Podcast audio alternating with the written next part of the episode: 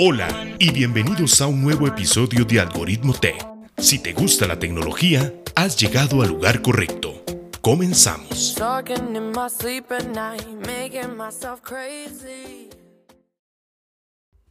Hola, ¿cómo están? Yo soy Luis Fallas y hoy tengo un invitado muy especial, a Oliver, que nos viene a explicar un poco sobre qué es la inteligencia artificial y sus usos en el día a día.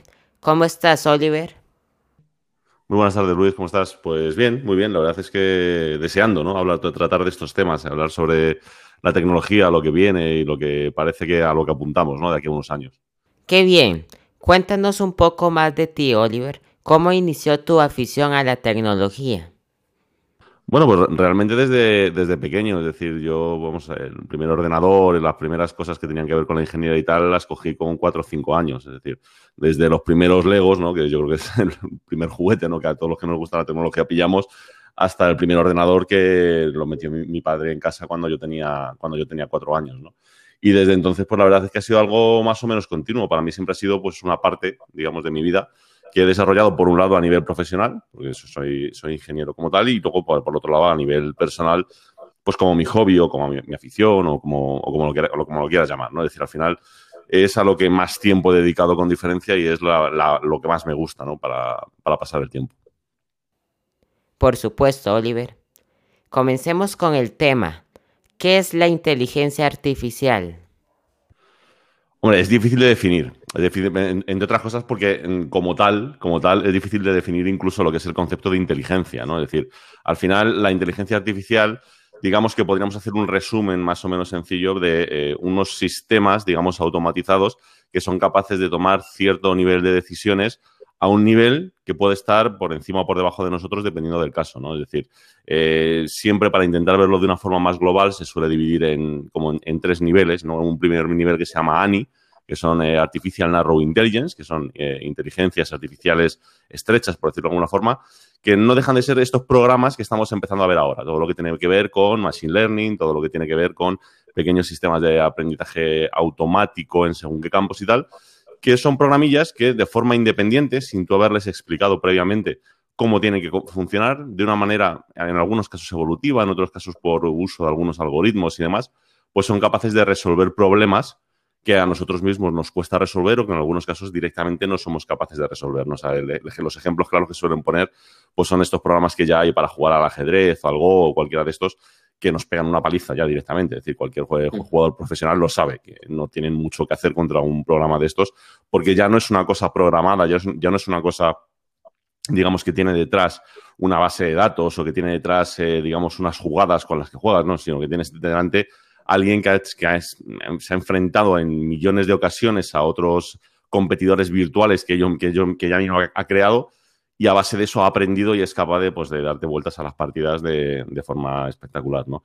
Digamos que ese, sería el primer nivel. Y luego el segundo y el, tercer nivel sería más esa idea que tenemos todos en la cabeza de lo que es una inteligencia artificial, ¿no? Es decir, un sistema que ya ha llegado a un punto, eh, no solamente funciona en un ámbito estrecho, es decir, en una, pequeña cosa, serían lo que serían las AGIs o las ASIS, las eh, inteligencias eh, artificiales generales o las, o las inteligencias generales, perdón, las superinteligencias artificiales, que sería ya llevarlo a un ámbito mucho más amplio, llevarlo a un ámbito, digamos, eh, de conocimiento, eh, digamos, eh, más general, ¿no? De, lo que tenemos alrededor y que llegado al punto, pues, por toda esa complejidad y todos esos cálculos, pudiese llegar a lo que nosotros entendemos como pensar o razonar o algo por el estilo, ¿no? Entonces, llegado a un punto, pues, que fuesen capaces de tomar decisiones más generales, más de todos los campos, mejores y más apropiadas que las nuestras, ¿no?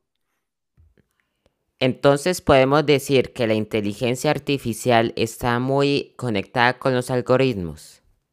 Sí, completamente, porque al final, eh, digamos que no es un algoritmo que tú, digamos, dejes preparado, que sea que tú dejes única y exclusivamente preparado para que haga una operación como tal, sino que son algoritmos diseñados para aprender. Es decir, eh, eh, digamos que todo inicia de un algoritmo de aprendizaje, ¿no? Es decir, puede ser desde algoritmos más sencillos a más complejos, que al final tú lo que le vas a hacer es enseñarles de una manera o de otra. Hay muchos, hay muchos métodos de enseñanza para las, para las, inteligencias artificiales, para los sistemas de, machine learning, si las, si las vemos desde ese punto de vista. Entonces, eh, ese, algoritmo como tal lo que, lo que va a hacer es ir aprendiendo pues, de una serie de, en algunos casos, de datos que tú le vas a dar, le vas a dar refuerzo, le vas a dar eh, si lo que ha hecho está bien o está mal, incluso en algunos casos puedes conectar varias para que se den feedback unas a otras.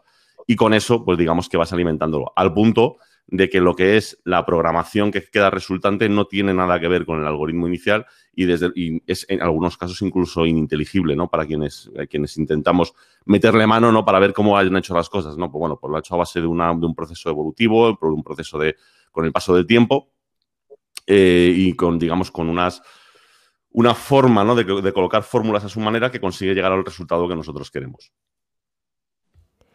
Perfecto, pero dígame una cosa, ¿nosotros para qué podemos utilizar la inteligencia artificial? Es que básicamente es para todo. O sea, decir, esto suena como muy general, pero no, no, lo es. O sea, se puede utilizar prácticamente para todo porque al final eh, la mayoría de las operaciones, es decir, nosotros, esto, esto es fácil de ver, como seres humanos eh, nos hemos desarrollado bastante bien a lo largo del tiempo respecto al resto de las especies eh, simple y llanamente porque tenemos esa capacidad de inteligencia, porque tenemos esa capacidad de razonamiento, ¿no? Y lo que hacemos es básicamente buscar atajos, ¿no? Para, para hacer las cosas. Es decir, todos sabemos, es decir, frente a cualquier problema siempre hay una forma de enfrentarlo y es buscar todas las soluciones posibles y de entre todas las soluciones posibles buscar la buena. Normalmente la realidad es que eso no es posible, ¿no? es decir, no, no tiene forma. Es decir, si yo soy, por poner un ejemplo, arquitecto eh, de hace mil años, ¿no? Y quiero diseñar el tejado de una casa, no me vale decir diseño 50.000 tejados y el que mejor quede es el que se queda. No, yo a priori tengo que anticipar qué es lo que va a suceder, cómo va a suceder para poder hacer que ese, eh, que ese tejado funcione, ¿no? que no se caiga, que, además aguante bien la nieve, aguante la lluvia y demás y funcione. ¿no? Entonces, esa es la parte en la que donde entra la inteligencia, es decir, buscar ciertos atajos a partir de ciertas experiencias adquiridas y demás. ¿no? Pues con la inteligencia artificial pasa lo mismo, es decir, es que al final casi cualquier proceso que tengas, ya sea en un móvil, ya sea en un ordenador, ya sea en cualquier sitio, eh, siempre eh, tendemos a utilizarlos a fuerza bruta. Es decir, si yo voy a hacer cálculos, eh, por poner un ejemplo, ¿no? en un procesador para, sacar un numerito, o en el móvil para un juego, para hacer una encriptación o lo que sea, pues lo habitual es tener un programa y que sea el programa el encargado de hacer todas las operaciones que sean necesarias para llegar al resultado. Cuando a veces, si tú lo miras desde una perspectiva, vamos a poner entre comillas, ¿no? Un poquito más inteligente, hay saltos, hay, hay pasos que te puedes saltar, porque son obvios o porque eh, directamente puedes eh, llegar a la respuesta por otro camino y demás, ¿no? Entonces, ahí es donde intervienen las inteligencias artificiales, ¿no? Es decir, un, ejemplo muy bueno no es todo lo que ha hecho Apple con este chip M1, ¿no? ¿Por qué está consiguiendo tan buenos resultados este chip respecto a la competencia, ¿no? A pesar de que es mucho menos potente, de que tiene, gasta mucha menos energía y demás. Pues porque es un chip, es un SOC, un eh, System on Chip, es decir, es un conjunto de procesadores que eh, lo que hacen es, eh, digamos, reforzarse unos a otros para hacer una tarea, ¿no? Es decir, muy sencillo. Es decir, yo imagínate que quiero encriptar una clave, pues en vez de hacerlo a fuerza bruta por el procesador, lo que hago es utilizar un coprocesador que lo que hace, que se encarga es de hacer encriptaciones. Y esas encriptaciones las hace con un sistema basado, basado en Machine Learning, de tal forma que ciertos saltos, ciertos pasos me los puedo saltar, voy más deprisa porque ese sistema, digamos, que ya tiene un aprendizaje previo para hacer una encriptación, ¿no? Lo mismo para comprimir una imagen, para decodificar un vídeo, para hacer tal. Es tú al final puedes tener distintos, distintas inteligencias artificiales, entre comillas, ¿no? Porque yo creo que es abusar también un poco del término, ¿no? Porque todavía no están tan desarrolladas, ¿no? Como la idea esa que tenemos, que tenemos en la cabeza. Entonces, al final es ir tirando de eso para poder evitar y poder ahorrarnos pasos a la hora de hacerlo, ¿no? Con lo que al final, ¿en qué se puede utilizar? Pues es que básicamente en todo, es decir, para mejorar una fotografía, para encriptar una, contraseña, eh, para poder ahorrar procesos a la hora, por ejemplo, eh, Nvidia y compañía para todo el tema de los juegos, se está viendo que un paso súper interesante que se está dando es el no tener que hacer, digamos, todo el, renderizado de los juegos, por ejemplo, a 4K, sino decir, no, yo renderizo a 1080, que es una, carga más o menos sencilla, ¿no? Para, para la gráfica y luego con un sistema de Machine Learning, de inteligencia artificial, lo rescalo a 4K, no limitándome simplemente a decir un píxel lo convierto en 4, sino a intentar imaginarme qué habría entre los distintos píxeles que estoy rescalando, ¿no? Quedándome una imagen básicamente igual de nítida, igual de bien hecha, incluso en algunos casos con mejor resultado, que lo que sería directamente renderizar en 4K. ¿no? Es decir, al final, eso es para lo que sirven todos estos sistemas. ¿no? Es decir, para lo que te están sirviendo es para decir, no, vamos a intentar utilizar, digamos, nuestros recursos de una forma más inteligente, es decir, utilizar esos mismos atajos que utilizamos nosotros mismos, ¿no? Es decir, para nuestro día a día, para nuestra vida, para nuestro desarrollo, utilizarlo también en dispositivos electrónicos. Entonces podemos decir que la inteligencia artificial trabaja conjunto al procesador para hacer cosas como me estaba diciendo ahorita, como encriptar contraseñas. Sí, claro, es decir, eh, vamos a ver, al final el procesador también puede, digamos, eh, hacer todas estas operaciones, pero si tú tienes pequeños coprocesadores programados y, digamos, con una estructura, ¿no?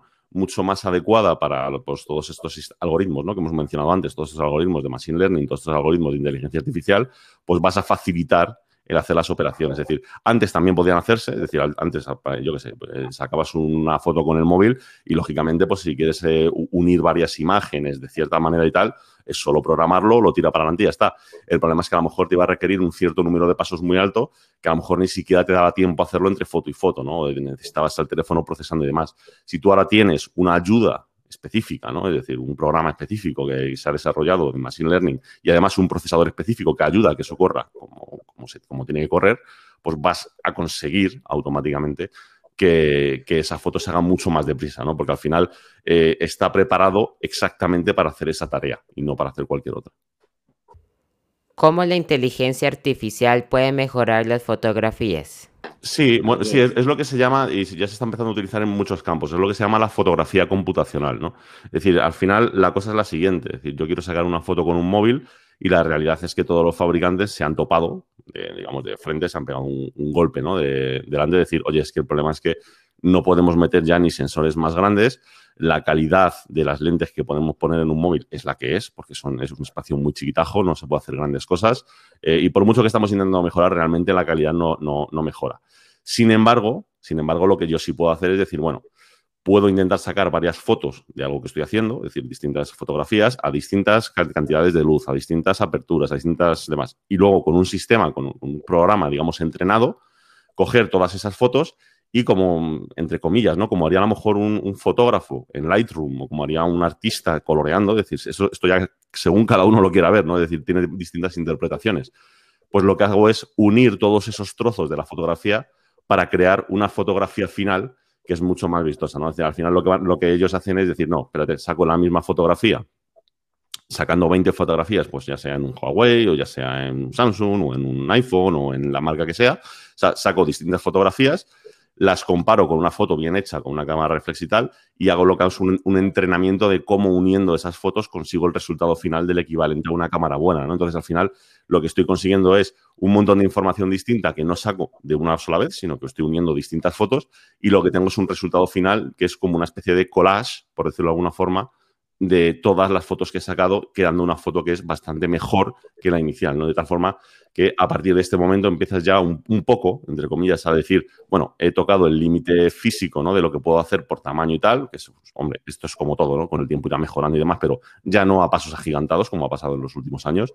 Y lo que sí puedo es centrarme en toda esa parte de, pues eso, de, de software, de inteligencia artificial, para que esas fotografías mejoren, ¿no? Es decir, al final yo creo que esto lo empezó realmente, los primeros fueron Google con los Pixel, que, sorprendieron cuando todo el mundo estaba intentando tirar a más cámaras y más tal, llegaron Google y con, no sé si fue con el Pixel 3, me parece que fue con el 2, uno, uno de esos, apareció con una sola cámara, ¿no? Y dijeron, bueno, tengo una sola cámara, pero es que puedo hacer incluso efecto bokeh, porque mi inteligencia artificial es suficientemente buena para detectar exactamente dónde está la silueta, qué parte tengo que desenfocar, cómo queda el desenfoque y demás, ¿no? Entonces, al final, saca varias fotos a distintas profundidades, busca las zonas nítidas, las zonas contrastadas y a partir de ahí monta una sola foto que es mucho más resultona que no las distintas fotos que he tirado entre medias. Entonces podemos decir que la inteligencia artificial vino a mejorar y a revolucionar la industria de la fotografía.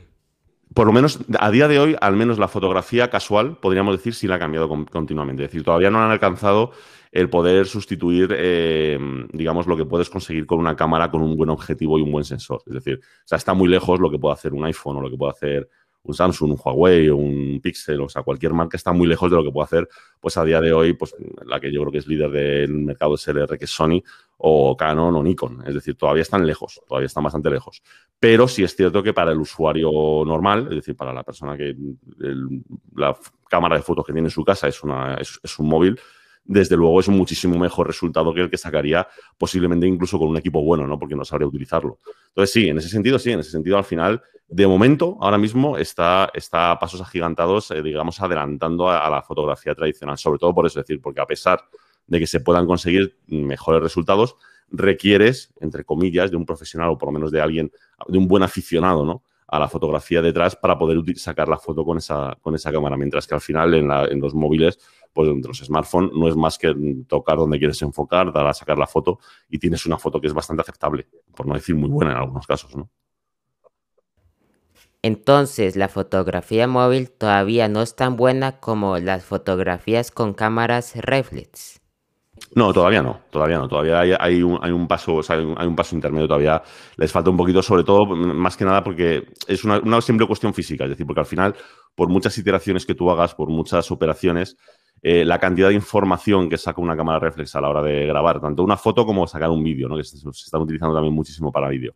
Eh, la cantidad de información que tienes es mucho más grande y encima no necesitas ni siquiera tratarla. Simplemente con que, con que el sensor sea bueno, pues ya no tienes problema, ¿no? O sea, tú piensas que estamos hablando que un sensor de un móvil debe medir, pues, ¿qué te puedo decir yo?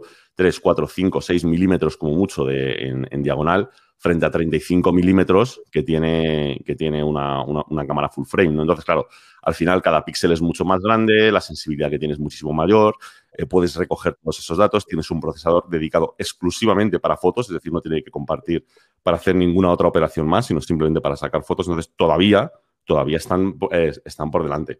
Eh, ¿Cómo evolucionará? Pues habrá que verlo, porque esto es como todo. Es decir, ya te digo que eh, una gran sorpresa que hemos tenido en la industria es eso, es ver cómo algunos juegos, en, el caso de los juegos, se ven mejor rescalados de 1080 a 4K con un sistema como el DLSS2 de NVIDIA, de NVIDIA que no dibujándolo directamente en 4K, ¿no? posiblemente llegue el momento, pueda llegar el momento en el que un sistema de estos híbridos con menos calidad y demás pueda superarlo, ¿no? O que directamente, o que directamente las cámaras SLR vayan un paso más allá y digan, espérate, no, voy a imitar lo que hacen los móviles, voy a sacar, cuando la vez que tú des al disparador, saco un montón de fotos utilizando un hardware de mejor calidad y la combinación de lo que yo haga, pues será todavía superior, ¿no? Eso, bueno, veremos a ver cómo, cómo evoluciona, ¿no? ¿Qué crees que le haga falta a la fotografía móvil para tomar buenas fotos en modo nocturno sin que la foto parezca que sea tomada de día? Claro, yo, creo que eso es una simple cuestión de, programación. Es decir, es al final eh, ya han demostrado que son capaces de eliminar ruido, son capaces de, pues eso, como tú, como tú bien dices, es decir, la sensación que da es que tú sacas una, foto por la noche, ¿no? Y automáticamente parece que se ha vuelto de día. Y, no es lo que estamos buscando. Yo lo que, lo que buscamos todos es, no, quiero que se vea que es de noche, pero no tenerlo todo de un grano horrible, de un montón de ruido, de que se vea distorsionada la imagen, nada por el estilo, ¿no? Que al final es de lo que eh, adolecen todos los sensores pequeños, ¿no? Que ese es el problema real. Es una simple cuestión de que al final los fabricantes, eh, digamos, eh, ese software que están desarrollando, ese, sistema de entrenamiento, lo hagan de una forma más correcta. La realidad es que con esto llevamos no llegar a tres o cuatro años, ¿vale? y a, día de hoy lo que están buscando los fabricantes es más el efecto wow que el efecto de conseguir una buena foto. Esa es la realidad. Es decir, llama mucho la atención, porque yo mismo lo he probado, ¿no? Es decir, a pesar de que luego el resultado dices esto no me sirve para nada, pero yo mismo lo he probado estar en mitad del campo sin una luz cercana en, ningún sitio, sacar una foto y decir, madre mía, es que se ve todo. Es decir, se ve todo completo, pero como tú bien dices, como si fuese de día. No es, tampoco es esto lo que yo estoy buscando, ¿no? En, en absoluto. Entonces, al final, será simplemente una cuestión de que esos eh, algoritmos vayan mejorando. Yo, creo que ha pasado ya, esto mismo ha pasado ya con todo el tema del, modo retrato, ¿no? en, los, en, todos los smartphones, que las primeras versiones eran demasiado exageradas. Es decir, llamaba mucho la atención porque veías mucho bokeh en la parte de atrás, mucho desenfoque, pero luego te encontrabas con que si te fijabas en las zonas de interacción entre el pelo y el fondo y demás, veías unas aberraciones eh, exageradas, ¿no? Entonces, yo creo que con esto es lo mismo. Es decir, estamos todavía en un primer paso y supongo que será cuestión de que esto se vaya desarrollando unos años y se acaben viendo buenas. Porque al final, digamos que el hardware es el que es y lo que va a tener que mejorar es, el, software que hay detrás. Y yo creo que será una simple cuestión de que pase el tiempo y que, y que vayan depurándolo y ya está. Claro, y también me llama la atención que si buscas en cualquier tienda de aplicaciones alguna aplicación para el modo nocturno, la puedes encontrar y son bastante buenas. ¿Cómo le puedes explicar a la audiencia cómo trabajan estas aplicaciones? Bueno, lo consiguen por eso, porque al final lo que hacen es replicar lo mismo que hacen otros móviles que tienen el modo noche, ¿no?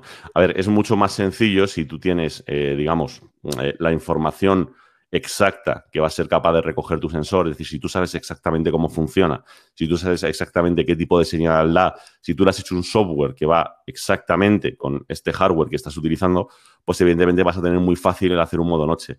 Las aplicaciones que son capaces de hacerlo, que también lo hacen de una forma pues, bastante resultona, aunque no sea tan buena, pero funcionan bastante bien, lo que hacen es hacerlo por aproximación, es decir, bueno, no sé exactamente cómo funciona el sensor porque no soy el fabricante como tal, no, no puedo hacer ciertas pruebas, pero sí soy capaz directamente de decir, bueno, mm, con toda esta información yo puedo sacar unos valores medios, yo puedo hacer algunas cosas y conseguir pues, que esto funcione exactamente igual, ¿no? Normalmente tardan un poco más, no son tan instantáneas, dan algún problemilla más, pero el resultado lo consiguen, ¿no? Porque al final es software, es decir, no, no deja de ser una aplicación. Evidentemente, en cuanto ese software esté más ligado al hardware que estás utilizando, es decir, sea capaz de, engancharse mejor ¿no? con, ese hardware, vas a conseguir mejores resultados. Pero por poderlo lo puede hacer cualquiera. Es decir, es un poco lo que pasa con los objetivos que puedas comprar de una cámara, que los hay de la propia marca y luego los hay de terceros, que en muchas ocasiones no tienen una licencia como tal del fabricante.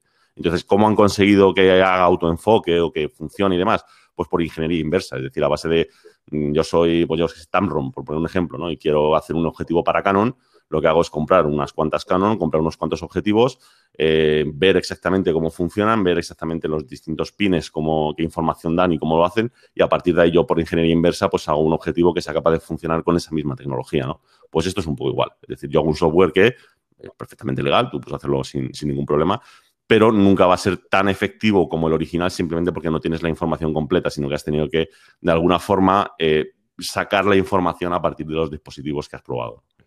Apple en esta nueva generación de los iPhone 12 Pro y 12 Pro Max trajo el sensor LIDAR. ¿Para qué funciona este sensor?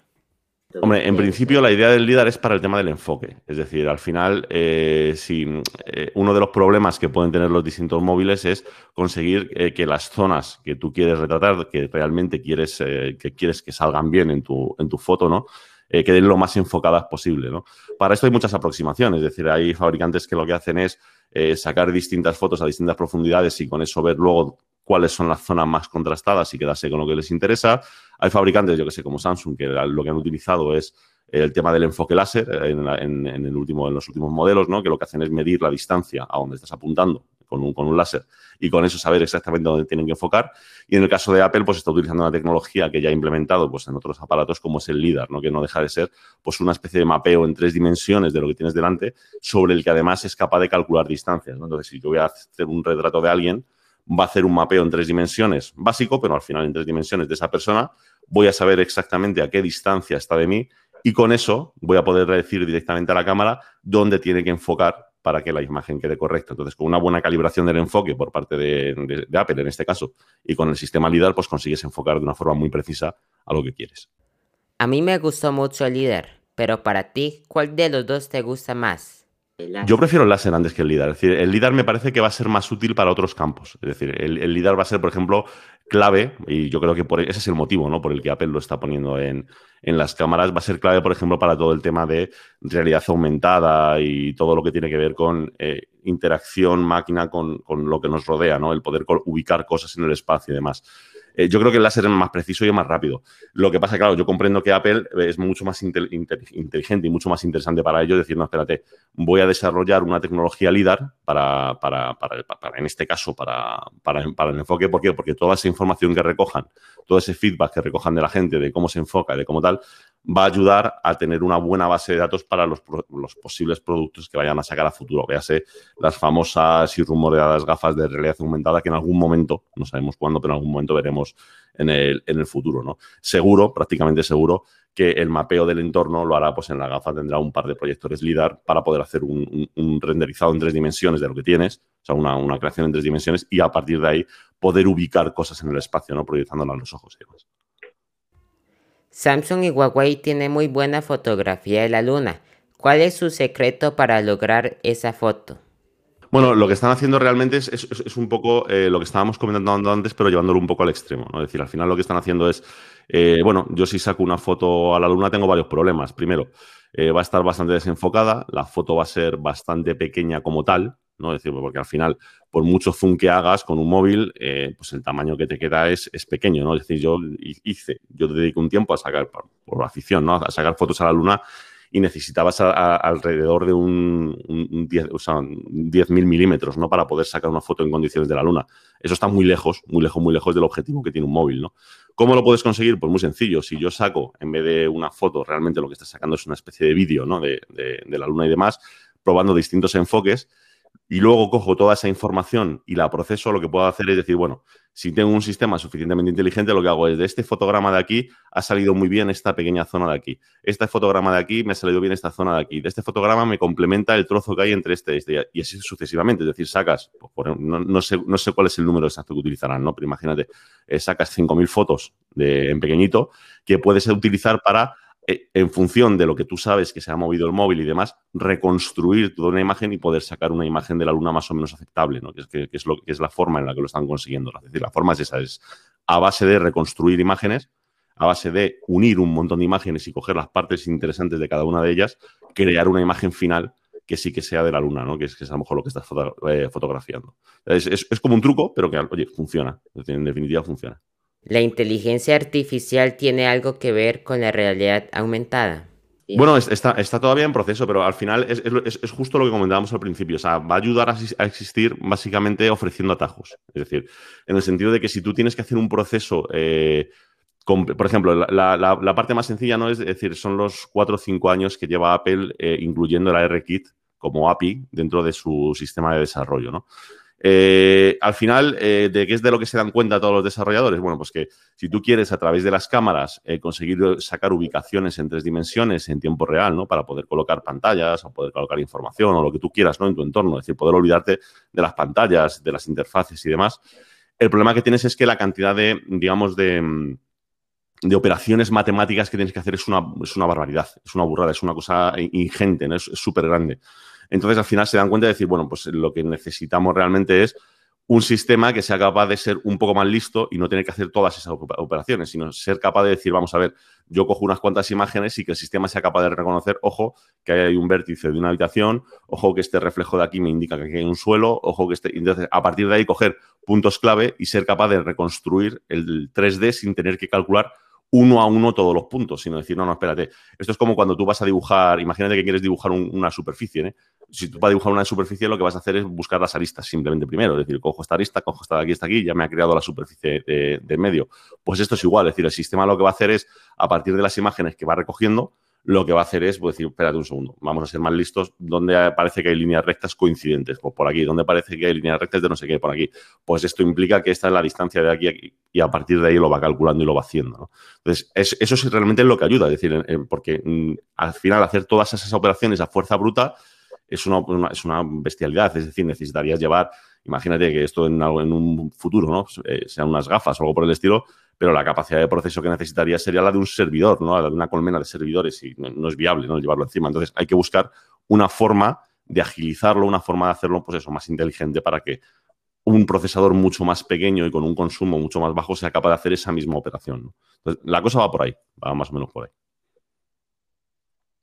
Podemos decir que la inteligencia artificial todo es una tecnología muy bebé. Sí, absolutamente, absolutamente. Estamos, estamos viendo los primeros pasos, es decir, estamos, estamos viendo eh, lo que yo, es decir, eh, lo que no tenemos yo creo como idea nosotros de inteligencia artificial, ¿no? Que al final para nosotros una inteligencia artificial es lo de la película Her o algo así, ¿no? Es decir, algo que nos conteste, que sepa, que nos pueda hasta contar un chiste que nos haga reír de verdad, ¿no? Es decir, algo que sea lo que nosotros consideramos inteligente. De momento es simplemente un primer paso en el que, bueno, pues estamos desarrollando ciertas tecnologías que nos están sorprendiendo. Y nos están sorprendiendo porque para ciertas operaciones que nosotros nos creíamos que éramos muy buenos, resulta que una aplicación que ha evolucionado ya solita da mejores resultados que lo que nosotros mismos podemos hacer.